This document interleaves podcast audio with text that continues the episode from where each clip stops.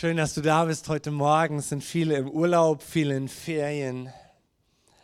Und äh, wir feiern an diesem kommenden Donnerstag, das möchte ich nochmal in Erinnerung rufen, Himmelfahrt. Weiß jemand, was da passiert ist? Da ist Jesus zurück zu seinem Vater und hat angefangen, Wohnungen zu bauen für die, die zum Glauben an ihn kommen werden. Ist jemand hier heute Morgen, der das feiert, immer mal wieder? Jesus, du hast eine Wohnung für mich, an der du baust. Wenn die fertig ist, dann ist fertig auf der Erde. Dann gehe ich in deine Wohnung. Wir haben eine so coole Hoffnung, oder? Und äh, nehmt diesen Tag nicht als Männertag oder Vatertag, küsst die Väter auch, macht das auch. Singt ihnen das Lied von heute Morgen nochmal. Stellt euch vor ihnen hin und singt ihnen das Lied. Ähm, aber denkt dran, dass das Wichtigste für diesen Feiertag Jesus ist, der zurückgegangen ist in seine Herrlichkeit. Und dann die Woche drauf feiern wir Pfingsten. Und ich habe am, am, Mittwoch äh, schon an dem Abend einen kleinen Impuls gegeben über den Heiligen Geist und mich hat dieses Wort nicht losgelassen, ähm, dass wir heute Morgen uns dieses gleiche Wort noch einmal vornehmen. Und ich möchte einfach schon mal beginnen, über den Heiligen Geist zu sprechen. Weil es doch offensichtlich ist, dass Jesus dem sehr, sehr hohen Wert gibt. Und ich bin so dankbar, ihn zu kennen. Auch wir Mitarbeiter im Blick jetzt auf das Himmelfahrtscamp. Es ist immer wieder, wir haben schon so viel Erfahrung, ja. Und du stehst wieder vor diesem Camp und weißt, du hast eigentlich nichts und alles, alles ist abhängig von der Liebe und Gegenwart Gottes.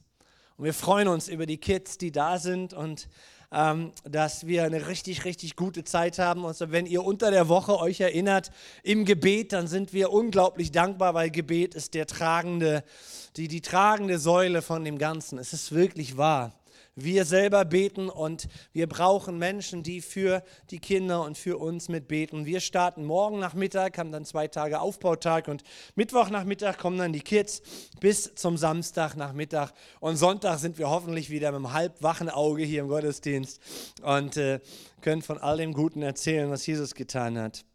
Wir gehen mal ins Johannesevangelium und schauen uns mal die, das Kapitel 14 an ab den Vers 12. Wir lesen den Text einmal und dann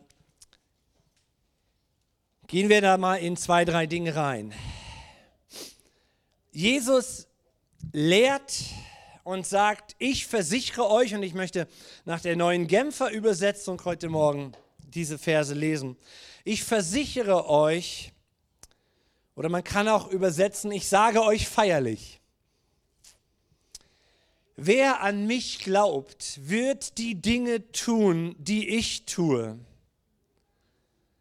Ja, er wird sogar noch größere Dinge tun, denn ich gehe zum Vater. Das feiern wir am Donnerstag. Und alles, worum ihr dann in meinem Namen bittet, werde ich tun damit durch den Sohn die Herrlichkeit des Vaters offenbart wird. Wenn ihr mich in meinem Namen um etwas bitten werdet, werde ich es tun.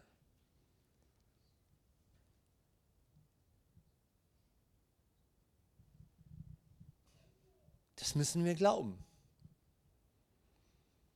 Wenn ihr mich liebt, dann werdet ihr konsequenterweise, logischerweise meine Gebote halten.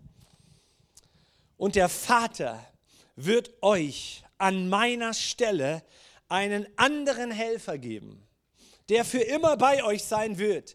Ich werde ihn darum bitten. Er wird euch den Geist der Wahrheit geben, den die Welt nicht bekommen kann, weil sie ihn nicht sieht und ihn nicht kennt. Aber ihr kennt ihn, denn er bleibt bei euch und er wird in euch sein. Können wir das Worship-Team wieder nach vorne holen und weiter anbeten? Es reicht eigentlich. Das ist gute Botschaft, oder? Wir sind nicht alleine. Hätten wir doch zur Zeit Jesus gelebt, so habe ich früher mal gedacht, dann, dann wäre es mit Jesus unterwegs viel einfacher gewesen. Ich hätte ihn gesehen und müsste nicht glauben, er ist ja da. Er wäre in meiner Nähe gewesen. Er hätte uns alles viel besser irgendwie doch erklärt. Und mein Glaube, der wäre entspannter gewesen. Und er hätte sich bestimmt gefreut über uns und ermutigt. Macht so weiter, ihr seid coole Jungs und Mädels. Aber das stimmt nicht. Das stimmt nicht. Stimmt aus zweierlei Gründen nicht. Weil erstens uns nirgendwo im Neuen Testament dieses komische Bild gezeichnet wird. Sondern Menschen, die mit Jesus unterwegs gewesen sind, haben wahnsinnige Herausforderungen gehabt. Die haben ihn teilweise nicht verstanden. Manche haben gedacht, der ist wirklich tatsächlich verrückt geworden. Seine Familie hatte wahnsinnige Fragezeichen an diesen Tischlergesellen. Spinnt der oder was? Viele sind von seinen Predigten verwirrt geworden, verwirrt worden. Die meisten konnten ihn nicht verstehen. Er gebrauchte Bilder und in seinen Predigten hat er ja sehr viele Menschen gefesselt von seiner Lehre und von seinen Taten, aber viele waren wirklich verwirrt. Sogar ein Lieblingsjünger rannte im Garten Gethsemane davon. Das ist der erste Grund, warum diese These nicht stimmt. Und der zweite Grund sind diese zwei Kapitel im Johannesevangelium. Kapitel 14 und 16. 15 kannst du auch mitnehmen. Aber 14 und 16, ich mache uns Mut, dass wir in diesen zwei Wochen bis Pfingsten diese Kapitel immer wieder mal lesen und immer wieder drüber nachdenken. Und unsere Schlüsse ziehen. Jesus hat wirklich versprochen, von damals an bis heute bei seinen Jüngern zu sein und zu bleiben. Und eigentlich hat er in diesen Kapiteln versprochen, dass es sogar leichter sein würde, als mit ihm damals körperlich auf der Erde, weil die Nachfolge Jesu in einem völlig neuen Zustand geschehen würde. Seine Freunde, sagt er, würden Dinge tun, die sie hatten nie tun können, als er körperlich auf der Erde war. Der spricht von dir und von mir. Und ich frage mich mal zunächst, wir kommen gleich wieder zu dem Text zurück und machen mal eine Frage auf, wer sind denn diese seine Freunde? Da sagst du, ich? Ja, ja, ja, klar. Gehen wir mal ein bisschen tiefer. Was sind denn das für Leute, die an ihn glauben können und viele gute Dinge tun werden? Und ich fand Paulus. Ich bin froh, dass ich das nicht sagen muss, es ist Paulus. Er schreibt in seinem Brief an die Korinther einmal folgende Passage und dabei beachtet bitte, auch im Livestream und du als Zuhörer, beachte bitte, dass er damals die Menschen in Korinth vor Augen hatte. Er war schon mal in dieser Gemeinde da, am Marktplatz um die Ecke. Und diese Leute, die er da in der Gemeinde beim Predigen traf, die hat er vor Augen. Uns kannte er ja noch nicht. Aber ich verspreche euch schon mal, er will auf einen bestimmten Punkt. Oh, oh, Wolfgang hat schon eingeblendet. Okay. Seht euch doch mal in euren eigenen Reihen um, Geschwister. Und unsere ukrainischen Geschwister sind jetzt mit eingeladen. Guckt uns mal an, was wir für ein Haufen sind. Seht euch doch einmal in euren eigenen Reihen um, Geschwister. Was für Leute hat Gott sich ausgesucht, als er euch berief? Möchte gerne Paulus sein Gesicht gesehen haben an dieser Stelle. Es sind nicht viele Kluge und Gebildete darunter, wenn man nach menschlichen Maßstäben urteilt. Nicht viele Mächtige, nicht viele mit vornehmer Herkunft. Im Gegenteil, was nach dem Urteil der Welt ungebildet ist, das hat Gott erwählt, um die Klugheit der Klugen zunichte zu machen. Und was nach dem Urteil der Welt schwach ist, das hat Gott erwählt, um die Stärke der Starken zunichte zu machen. Was in dieser Welt unbedeutend und verachtet ist und was bei den Menschen nichts gilt, das hat Gott erwählt, damit ans Licht kommt, wie nichtig das ist, was bei ihnen etwas gilt. Jetzt sagen einige hier heute Morgen unter uns sicher, Moment. Äh, ich finde, wir haben doch ganz schön viele gebildete Leute in unserer Gemeinde. Zumindest ist das auch mein Eindruck. Ja, sicher. Sicher. Ich behaupte aber, ausnahmslos jeder wäre in den Augen der damaligen Menschen als gebildet eingestuft worden. Von den Lernmöglichkeiten her, von der Qualifikation her, zwölf Jahre Abitur oder zehn Jahre, selbst die Grundschulabsolvierung. Na gut, nein, eher nicht, weil ähm, US-Forscher behaupten, US-Forscher behaupten, also amerikanische Forscher behaupten, dass die Intelligenz des Menschen in den letzten Jahrhunderten schwindet. Also kann man schwer sagen, ob wir heute klüger sind als die Menschen damals. Deswegen ziehe ich das zurück. Deutsche Forscher, habe ich gefunden, beruhigen uns und sagen, der Mensch wird nur in gewisser Hinsicht dümmer. In anderen Bereichen legt er richtig zu. Habe ich gestern noch mal im Internet gegoogelt. Also im Blick sind diese, äh, diese, diese Forschungsreihen gegenüber Generationen vor Jahrtausenden. Also es hilft uns auch nicht wirklich. Es geht dem Paulus aber ja hier gar nicht darum, denn Vers 29 drückt er es ganz klar aus. Niemand soll gegenüber Gott mit vermeintlichen Vorzügen prahlen können. Darum geht es ihm. Ist es bei euch nicht genauso, fragt er? Dass ihr mit Jesus Christus verbunden seid, verdankt ihr nicht euch selbst, sondern Gott. Er hat in Christus seine Weisheit sichtbar werden lassen, eine Weisheit, die uns zugute kommt. Denn Christus ist unsere Gerechtigkeit. Durch Christus gehören wir zu Gottes heiligem Volk und durch Christus sind wir erlöst. Hier ist der Kerngedanke. Es geht ja gar nicht um mich und um dich. Wenn es um mich ginge, boah, dann bin ich fehlerhaft, selbstgerecht, egoistisch. Ob ich nun Akademiker bin oder nicht, ich habe eigentlich vor Gott nichts zu prahlen. Ich, ich, kann, ich, kann, ich kann nicht stolz sein auf irgendetwas im Blick darauf, Gott, das musst du doch gesehen haben in meinem Leben. Meine Herkunftsbiografie musst du doch gesehen haben in meinem Leben, ja, dass du mich erwählst. Seid ihr da? Ich habe nichts. Und wenn ich mein Leben so angucke, habe ich immer noch nichts. Meine Frau liebt mich, aber ich weiß nicht warum. Weil ich entdecke meine Schwäche und die Tragödie unseres Lebens. Und im Spiegelbild Gottes habe ich nichts. Und das ist, was Paulus meint. Ist es bei euch nicht genauso, Vers 30, dass ihr mit Jesus Christus verbunden seid? Verdankt ihr euch nicht selbst, sondern Gott. Und das ist die Botschaft. Ja, ich bin ein innerlicher schwacher Mensch, innerlich schwacher Mensch, der auch nicht allzu viel auf die Reihe bekommt. Und selbst Akademiker sagen, Mann, wie bescheuert bin ich denn?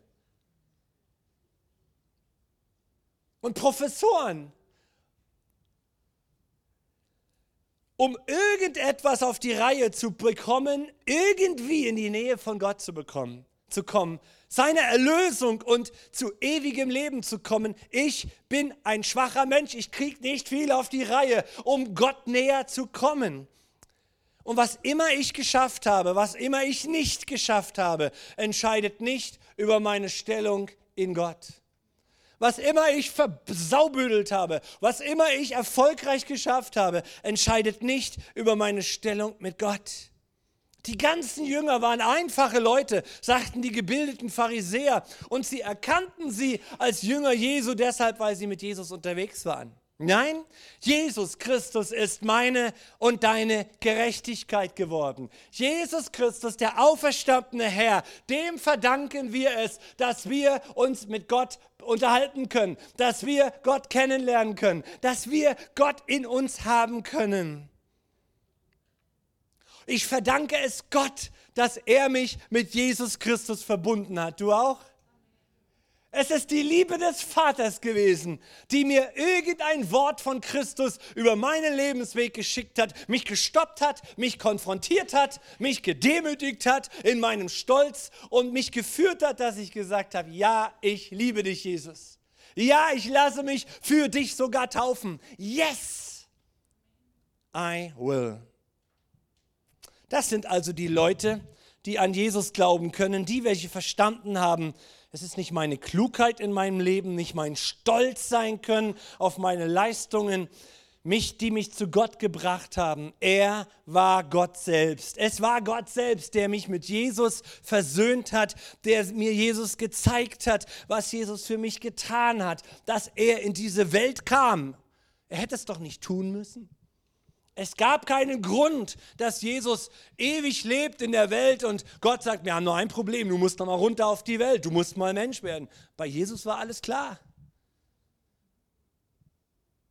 Die Planeten hätten sich ewig drehen können und Gott bleibt Gott in Ewigkeit.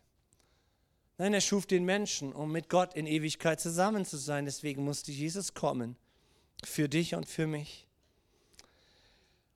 Warum noch? Weil Gott anwesend sein wollte in den Jüngern. Jetzt kämen wir wieder zurück zu dem Gedanken dieses Textes. Jesus spricht hier von der Möglichkeit des Gebetes. Was du im Namen Jesus bittest, das wird werden. Und er verknüpft das mit der Bedingung der Nähe zum Heiligen Geist. Vers 16 noch einmal im Johannes 14. Die Frage ist, wie kommt Gott jetzt in die Nähe von uns Menschen? Und der Vater wird euch an meiner Stelle einen anderen Helfer geben, der für immer bei euch sei wird. Ich werde ihn darum bitten. Das ist Jesus sein Versprechen. Er wird euch den Geist der Wahrheit geben, den die Welt nicht bekommen kann, weil sie ihn nicht sieht und nicht kennt. Die Welt nicht bekommen kann, nicht will, nicht nicht will. Sie kann es nicht bekommen, weil Jesus dazwischen grätschen muss. Die Erlösung muss dazwischen grätschen. Sonst haben wir keinen Zugang.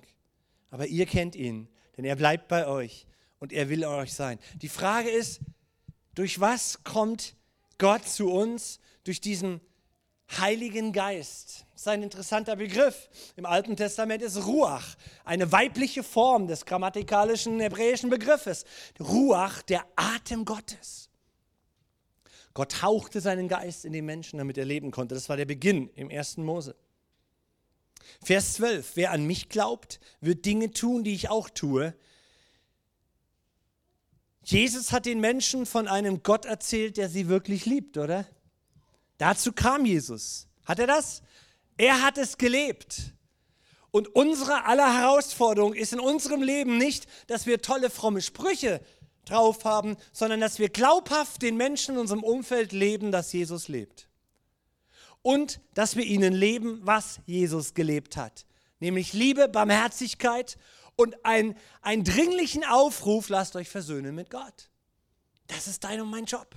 Und dazu gibt uns Jesus den Heiligen Geist. Er sagt, ich lasse euch nicht alleine. So nach dem Motto, hey Leute, ihr habt ja dreieinhalb Jahre hier mit mir und so, ja, Ausbildung dreieinhalb Jahre, jetzt muss es reichen, ja, Diplom, äh, Jünger Jesu, na zieht los, gebt Gas. Jesus sagt, ich lasse dich nicht alleine. Und er öffnet hier Vers 16 diesen Begriff. Weiß jemand, was das griechisch heißt? Und der Vater wird euch an meiner Stelle einen anderen Helfer geben. Paraklet, Parakletos ist Helfer. Und er kommt in dreifacher, dreifacher Form vor. Er wird benutzt einmal für helfen.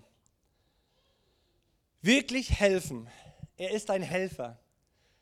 Wir, wir, wir, wir müssen verkündigen, dass der Heilige Geist ein Helfer für dich ist sein will. Ein, ein echter Helfer. Ein Helfer, das Evangelium zu verkündigen. Aber auch ein Helfer im Lebensalltag. Wir, haben, wir bereiten uns seit Wochen auf das Pfingstcamp, äh, auf das Himmelfahrtscamp vor. Und äh, äh, wir haben da so eine Idee für unsere Mitarbeiter, äh, was Tolles zu kochen. Und da gibt es so bestimmte Öfen, die äh, Kochtöpfe. Ähm, und wir haben so einen Gaskocher letztes Jahr angeschafft, so ein großes Teil, 90 Zentimeter, zwei Flammen. Aber um diese Töpfe äh, Ranger-like zu machen, braucht man Grillkohle. Dann tut man die drei Stunden unter die Töpfe und dann köchelt da ein leckeres Gericht. So, das war unsere Idee mit zwei Töpfen und ich bin wochenlang, habe ich überlegt, ähm, ich brauche ein, ein Gestell. Und dann kommt mir dieser Gaskocher in, in, in, äh, in vor, vor, die Augen und ich denke, ja, das wäre cool, aber ich, kann ja, ich brauche eine Platte. Dann gehe ich ins Internet. Meine Freunde, die uns das Material verkaufen, die wollen alle viel Geld haben. Ja? So ein Ding kostet 200 Euro und mehr. Ich gebe doch nicht für so ein Teil aus, wo ich da nur äh, äh, äh zweimal im Jahr so, da, so ein Ding. Und ich war echt am Rödeln. Und ich gesagt, Heiliger Geist, ich möchte meinen, meinen Leuten da was kochen, ja? Äh, als, als Wertschätzung der Mitarbeiter und so. Dann liege ich nachts wach dann kriege ich einen Gedanken, fahr doch einfach am Freitagmorgen, wenn du in die Gemeinde fährst, ins Büro, fahr doch auf den Schrottplatz. Ja, Mann, klar. Dann las ich im Internet noch, ja, jemand hat das schon gebaut, will, will Geld haben, Schweinegeld. Nee, fahre ich auf den Schrottplatz. Dann fahre ich Freitagmorgen, letzten Freitagmorgen, nicht, nicht gestern, die Woche davor, fahre ich hier in Wittenberg auf den Schrottplatz. Krieg so eine gelbe Weste an.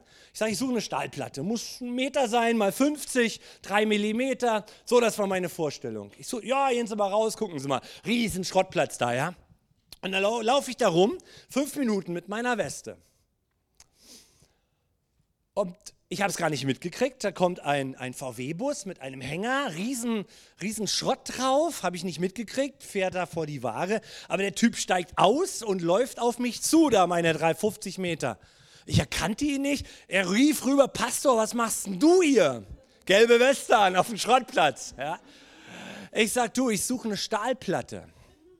Es war Freitagmorgen, 11.30 Uhr. Er guckt mich an, sagt, komm mal mit. Er öffnet seine VW-Bustür und da liegt, ihr ahnt es, eine Stahlplatte drin. Ein Meter mal 50 oder Meter 10 mal 60 oder Meter 20 mal 80 oder so. Ich musste noch ein bisschen was schneiden. Wollte ich nur sagen, war nicht ganz fertig. Muss ich noch Metallbearbeitung. Gut, wenn man es gelernt hat, als junger Mensch, einen ordentlichen Beruf, dann kann der Heilige Geist sich später mal gebrauchen. Amen. Das wollte ich doch mal dazu sagen. Yes. Lernt ordentliche Berufe, junge Leute. Studierte haben wir genug. Haben wir doch gelesen heute Morgen. Die durch den Staub kriechen sind. Nein, äh, liebe Gnadigen, nein. Zurück zu meiner Story. Ich war das am Verarbeiten in diesem Moment. Ich gucke mir die Platte an, ich verarbeite die Größe und die Länge. Ich denke, die passt genau, das ist genau das Teil. Die, ist auch nicht, die, die sieht auch schön aus. Ich sage, ist das jetzt im Ernst? Du kommst in diesem Moment auf den Schrottplatz gefahren und dieser junge Mann, muss ich sagen, der saß beim Alpha-Kurs in den letzten Kursen bei uns in der Gemeinde. Ich sage, im Ernst jetzt, du kommst hier auf den Schrottplatz in dem Moment, wo ich diese Platte suche, mit einer Platte drin und tausend anderen Dingen und so. Guckt er mich an und sagt, ja, du müsstest doch was von göttlichen Momenten verstehen.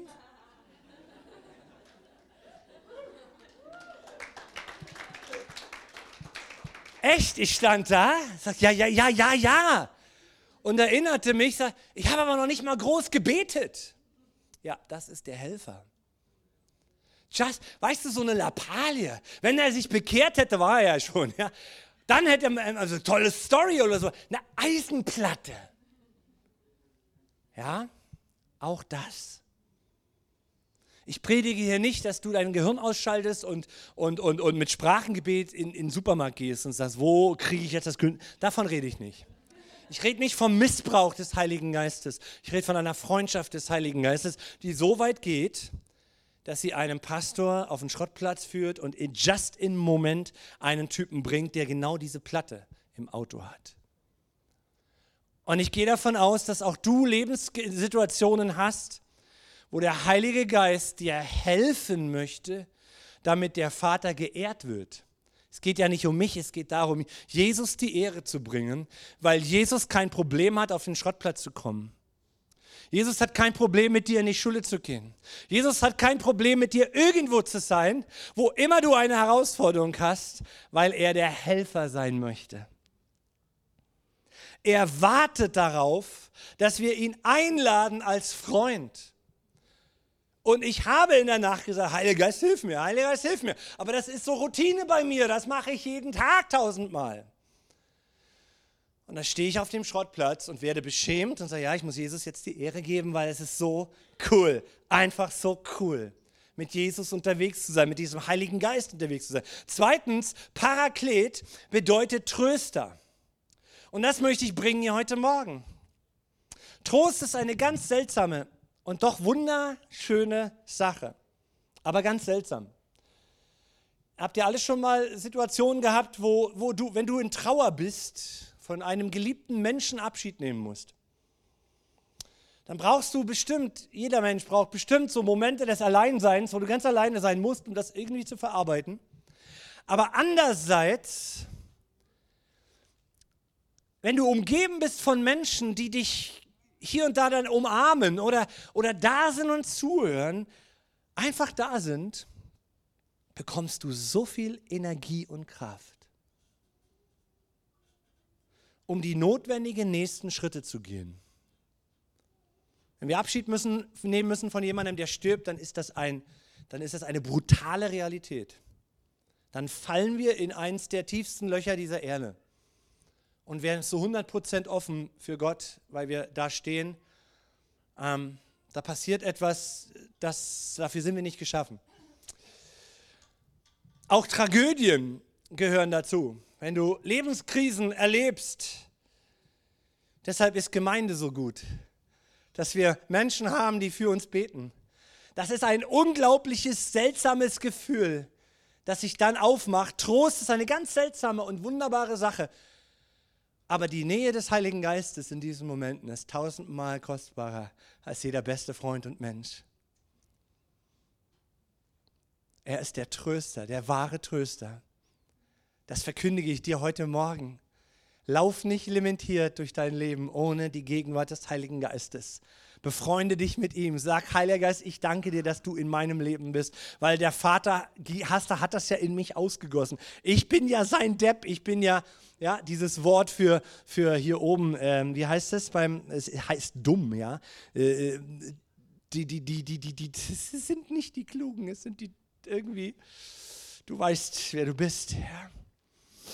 Und der Heilige Geist ist der Tröster. Und es gibt einen dritten Begriff in diesem, in diesem, in diesem Wort, Paraklet. Ich sende ihn, das ist Anwalt.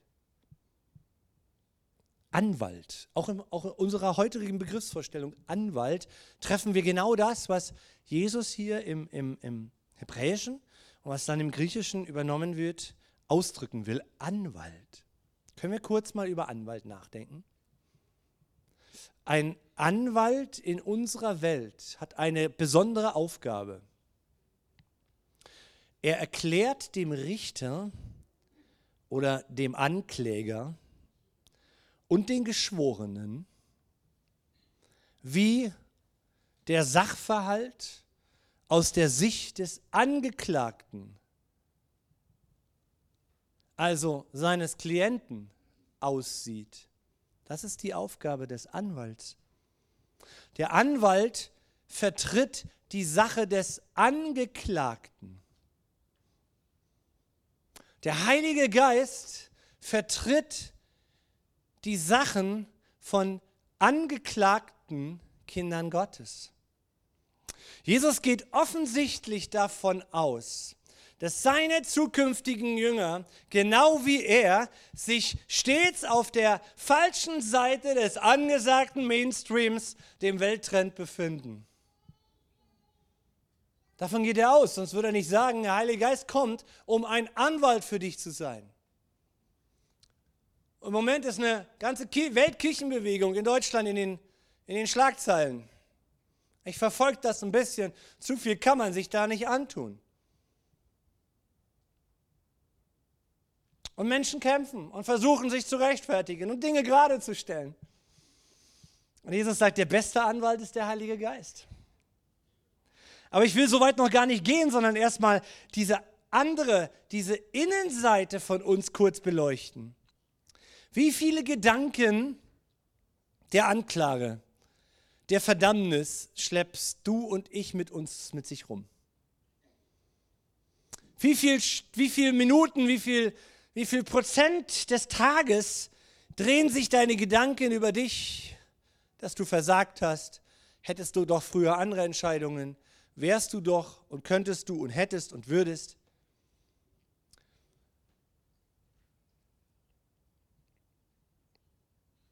Ich glaube, das wird ein Thema sein, auch bei uns auf dem Himmelfahrtscamp. Kinder unserer heutigen Zeit sind so demontiert, was ihr Selbstwert angeht. Und Kinder brauchen es zu wissen, da ist ein Gott, der dich liebt. Aber das reicht nicht, weil meine Gedanken in mir so, so, so, so brutal sind, so stark sind. Wir machen mal kurz einen Switch in die Offenbarung, Kapitel 12. Wir können das verschieden auslegen. Ich bin der Überzeugung im Moment, dass Kapitel 12 ein, ein Rückblick ist auf das, was vor 2000 Jahren mit Jesus passiert und dann mit dir deshalb. Man kann es aber auch in die Zukunft schieben, aber ich bleibe dabei, es ist schon passiert. Johannes sieht im Kapitel 12, Vers 10, darauf hörte, daraufhin hörte ich eine mächtige Stimme im Himmel rufen, Jetzt ist der Sieg errungen. Gott hat seine Macht unter Beweis gestellt. Die Herrschaft gehört ihm. Von jetzt an regiert er, den er als König eingesetzt hat, Christus. Jetzt kommt der Punkt. Denn der, der unsere Brüder und Schwestern anklagte, ist aus dem Himmel geworfen worden. Tag und Nacht beschuldigte er sie vor unserem Gott aber sie haben über ihn triumphiert, weil das Lamm sein Blut für sie vergossen hat und weil sie sich ohne Rücksicht auf ihr Leben zur Botschaft von Jesus bekannten, bereit dafür sogar in den Tod zu gehen. Der Ankläger dieser Erde hat einen Namen, das ist der Teufel.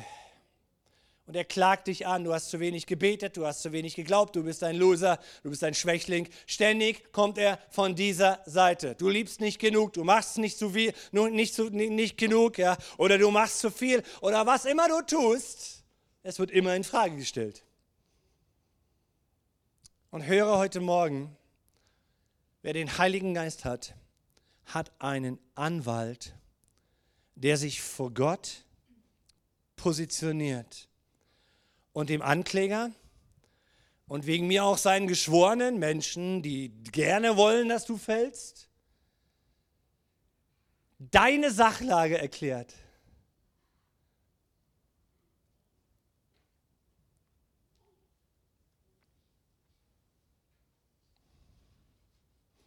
Im Talmud gibt es ein Sprichwort, das heißt, wir sehen die Dinge in der Welt nicht, wie sie sind.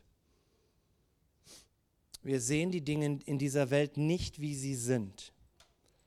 Wir sehen sie immer, wie wir sind. Wir bewerten alle Dinge dieser Welt durch unsere eigene Brille. Wir sehen die Dinge nicht in dieser Welt, wie sie sind. Wir sehen sie, wie wir sind. Wir betrachten den Ukraine-Russland-Konflikt nicht, wie er ist, wir betrachten ihn ja hier schon in unserer Gemeinde sehr unterschiedlich, nämlich wie, wie wir sind. Und jetzt überleg mal die Bedeutung dieses Satzes von Jesus. Es ist der Geist der Wahrheit, den ihr empfangt.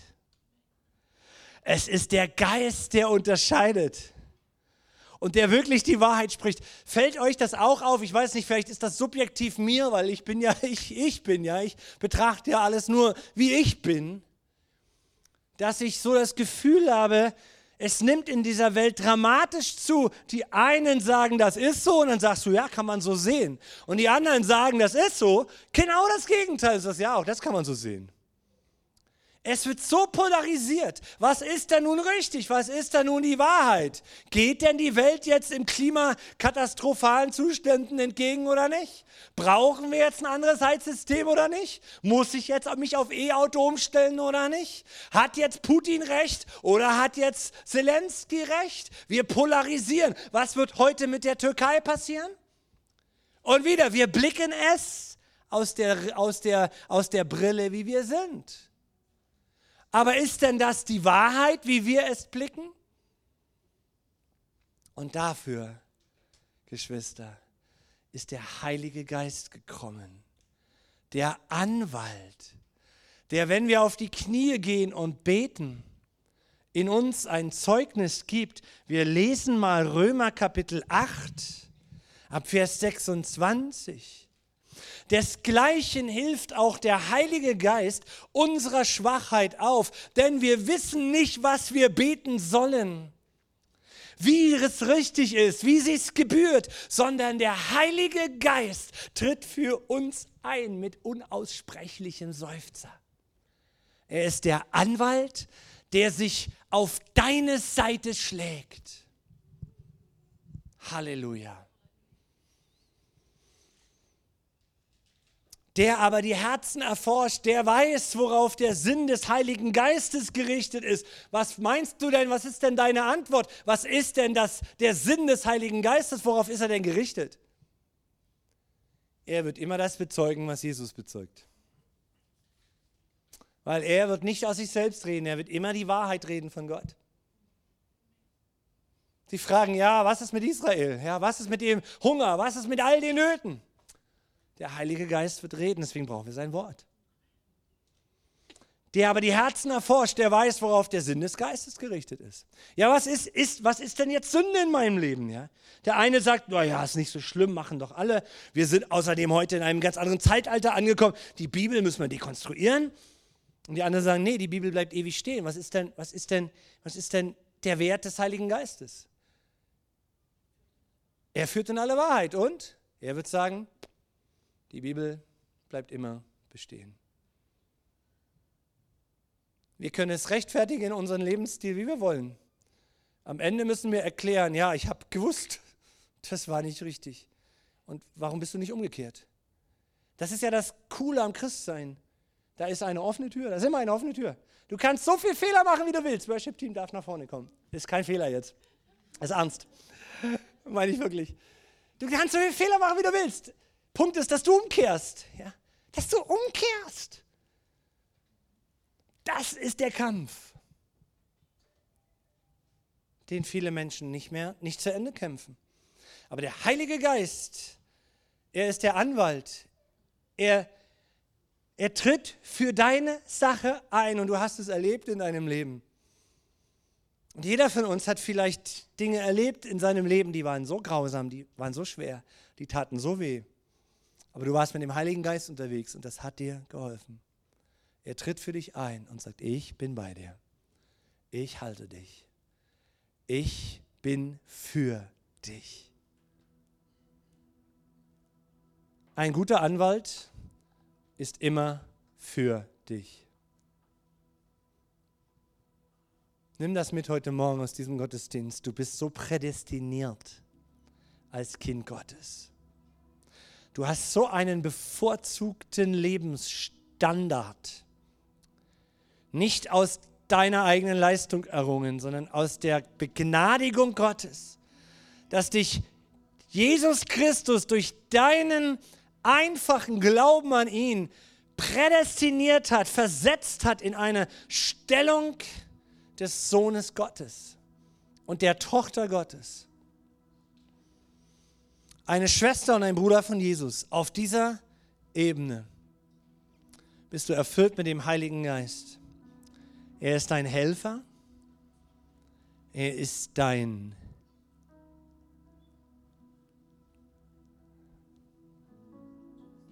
Tröster.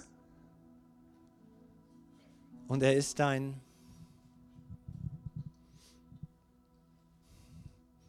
Magst du in dich gehen und einfach ihm danken? Wo immer du stehst, an welcher Stelle du ihn brauchst oder ihn erlebt hast in der letzten Woche, magst du ihn heute Morgen wieder ein, einladen. Als den Helfer, als den Tröster und als den Anwalt.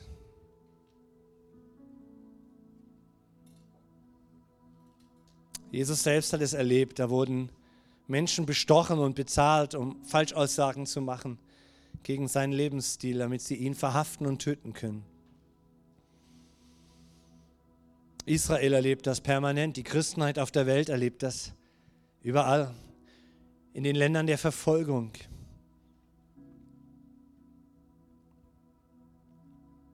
dass der Heilige Geist die Bezeichnung Anwalt bekommen hat, ist nicht einfach so eine Kleinigkeit. Ich glaube, wir alle werden es brauchen, innerlich und äußerlich, dass er für uns eintritt, dass er für uns kämpft, dass er sich in unseren Gebeten verwendet. Da weißt du nicht, wie du beten sollst für deine Kinder, für deine Eltern, für, für die Situation, du weißt es einfach nicht. Deswegen sollten wir vielen Sprachen beten. Weil das ist eben nun mal die Gebetssprache, die Gott uns geschenkt hat. Die außerhalb ist von unserem Gehirn und unserer Macht zu kontrollieren und zu steuern. Und Heiliger Geist, wenn wir jetzt in diese nächsten Tage und Wochen gehen bis Pfingsten, dann wollen wir das schon mal mit dieser Botschaft als Anwärmung und Aufwärmung verstehen. Danke. Danke, Jesus, dass wir mit dir auferstehen werden in einem neuen, unserem gleich ähnlichen Körper. Das ist schon mal die Botschaft, die wir festhalten, wo wir hier auch als Gemeinde von Ostern herkommen. Wir haben, wir sind auf dem Weg zu verstehen, es geht nicht um ein Leben in einer Ewigkeit, mit einer Seele, die nie mehr aufhört. Es geht um ein Auferwecken unseres Körpers.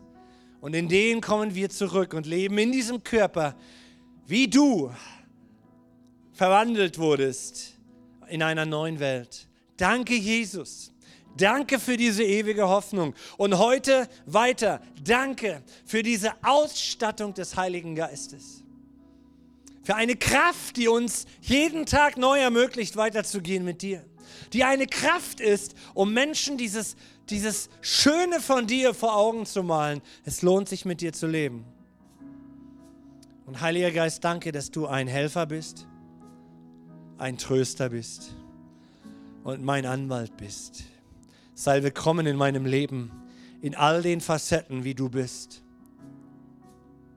Vielleicht sollten wir alle einfach so so, so, so diesen, diesen Wind einfach einatmen und sagen, Heiliger Geist, sei willkommen in meinem Leben. Wir wollen jetzt gleich in das Worship-Lied gehen. Sei willkommen in meinem Leben, Heiliger Geist. Sei willkommen in meinem Leben, Heiliger Geist. Ich freue mich auf die kommende Woche mit dir, denn du bist ja da. Du, Jesus, hast versprochen, dass wir nie alleine sind. Wir wollen dich heute Morgen feiern darüber, dass wir in dieser Welt nicht alleine sind. Wow. Wenn du magst, lass uns doch gemeinsam aufstehen und ihn empfangen. Den besten Freund ever. Den besten Freund ever den Atem Gottes. Fall auf uns, Heiliger Geist, mit deiner Kraft. So wie unser geliebter Jesus es versprochen hat. Fall auf uns, Heiliger Geist. Knüpf da an, wo wir aufgehört haben im Worship. Und füll uns noch einmal hier heute Morgen mit deiner Gegenwart, mit deiner wunderbaren Gegenwart. Wir wollen sie wahrnehmen, Herr, in jeder Kleinigkeit, Gott. Ich will aus meinem Erlebnis aus dem Schrottplatz lernen, wie schnell ich doch gar nicht im Bewusstsein lebe, dass du da bist, Herr. Und dann nehmen wir so viele alltägliche Dinge für alltäglich, aber du bist da drin, du hast geholfen, Herr. Und öffne uns doch die Augen, mach uns doch sensibel dafür, dass wir wahrscheinlich viel öfter göttliche Begegnungen im Alltag haben, als wir wahrnehmen weil du liebst es doch bei uns zu sein. Du liebst es doch in uns zu sein. Du bist doch ein Freund von den Losern in den Augen der Welt. Du bist doch ein Freund der Sünder. Du bist doch ein Freund der Versager in unseren Augen, nicht in deinen, denn in deinen sind wir wertvoll. Und ich bete, Heiliger Geist, dass die Scham und, und die Selbstverdammung und der Selbsthass und die Ablehnung, dass sie wieder ein Stück weichen heute Morgen im Leben von vielen dass wieder viele heute Morgen sich ein Stück mit sich selbst versöhnen können und mit ihrer Lebensgeschichte, so wie du dich mit unserer Lebensgeschichte versöhnt hast. Heiliger Geist, nimm hier Einzelnen wieder ein Stück Schmerz aus ihrem Herzen über ihre Lebensgeschichte. Wieder ein Stück raus. Wieder ein Stück Verletzung und Schmerz über gescheiterte Lebenssituationen. Nimm es heraus heute Morgen, ganz einfach und schlicht. Nimm es heraus. Ich glaube dafür, Jesus, auch am Livestream. Heile du Herzen. Lieber Vater, die verletzt wurden durch ihre Lebensbiografien, heile sie. Heile sie ein Stück mehr. Das bete ich in Jesu Namen.